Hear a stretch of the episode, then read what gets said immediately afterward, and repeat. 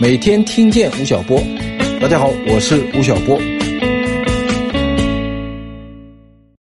很多同学都知道，七八年前我曾经在西湖边开过一个书店，但是很快在两年后，这个书店亏掉了两百万，我被迫把它关掉了。有同学问我，你开书店最大的感慨是什么？我说啊，在开书店之前，你看到一个长发白裙的姑娘。坐在书店的一个书桌边，安静的看书，你觉得这大概是人世间最美好的一道风景线了。但是，当你成为书店老板的时候，你就会想，他已经坐了两个小时了，但是他为什么还不买书呢？还不买书呢？还不买书呢？书店开不下去，最重要的原因大概就是受到了互联网的冲击。各位知道，全球第一家电商亚马逊当年办的就是一家网上书店。七八年前，中国最成功的电商网站之一就是当当网。一本图书线下买三十块钱，到网上去买就可能打八折、打七折，甚至打六五折。所以在当年，最恨电商的人，大概就都是一些办书店的。但是这几年风向突然变了。在去年，就在我所在的杭州市新增书店三百一十九家，比二零一七年增加了百分之二十八。今年上半年，杭州市又增加了五十家书店。这个景象不仅在杭州出现，可以说是一个全国性的景象。那么问题来了，当年曾经困扰过我的那个线上书店和线下书店的价格差现象，到今天难道真的消失了吗？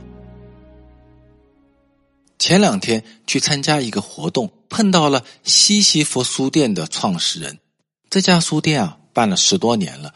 最早呢是从贵阳起家的，到今天，他在全国有将近两百家书店，去年卖了十个亿的马洋。创始人跟我说，我们已经跑过了盈亏平衡线。我就很好奇的问他，当年我在西湖边开书店所碰到的难题，今天你办西西弗，难道没有碰到吗？那个创始人跟我说：“吴老师，七八年前到今天，最大的区别是什么呢？是那些进入到西西弗书店的人，他们在进门的那一刻，并不知道今天要买什么书。那么他们为什么要来书店呢？因为啊，书店已经成为了一个场景和生活方式。当一个年轻人走进书店的时候，他告诉自己说：此时此刻，我是一个读书人。”他们喜欢书店所营造出来的那种氛围，这种氛围让他们产生一种愉悦感。在书店里，他们可能翻翻书，买一些周边，喝一杯咖啡。在很多时候，他们并不知道要买哪一本书，所以当遇见一本中意的书的时候，就好像是在人生的一个拐角处碰到了一个老朋友或者新朋友。这个时候所产生的愉悦感和惊喜。让他们拿起这本书，成为了他的主人。如果在这个美妙的时刻，有人拍了一下他的肩膀，跟他说：“喂，兄弟，这本书你到京东、当当去买，可以打六折，可以打七折哦。”你想想看，这是一个多么杀风景的事情啊！一本三十块钱的书，你也许可以省下七块钱、八块钱、十块钱，但是你省下来的那几块钱，并不能够抵消你此时此刻在书店所获得的愉悦感。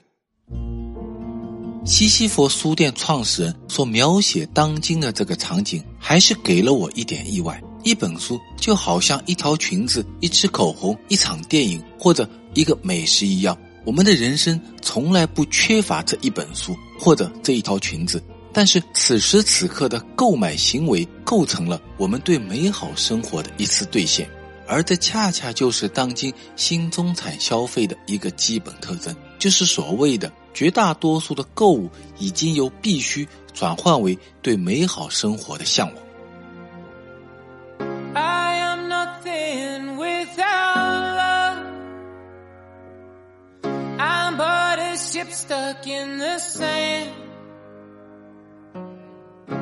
同学们，今天吴老师给大家留了一道思考题：你在逛书店的时候，会直接买下自己喜欢的书，还是先去网上搜呢？快在评论区说说吧！每天听见吴晓波，大家好，我是吴晓波。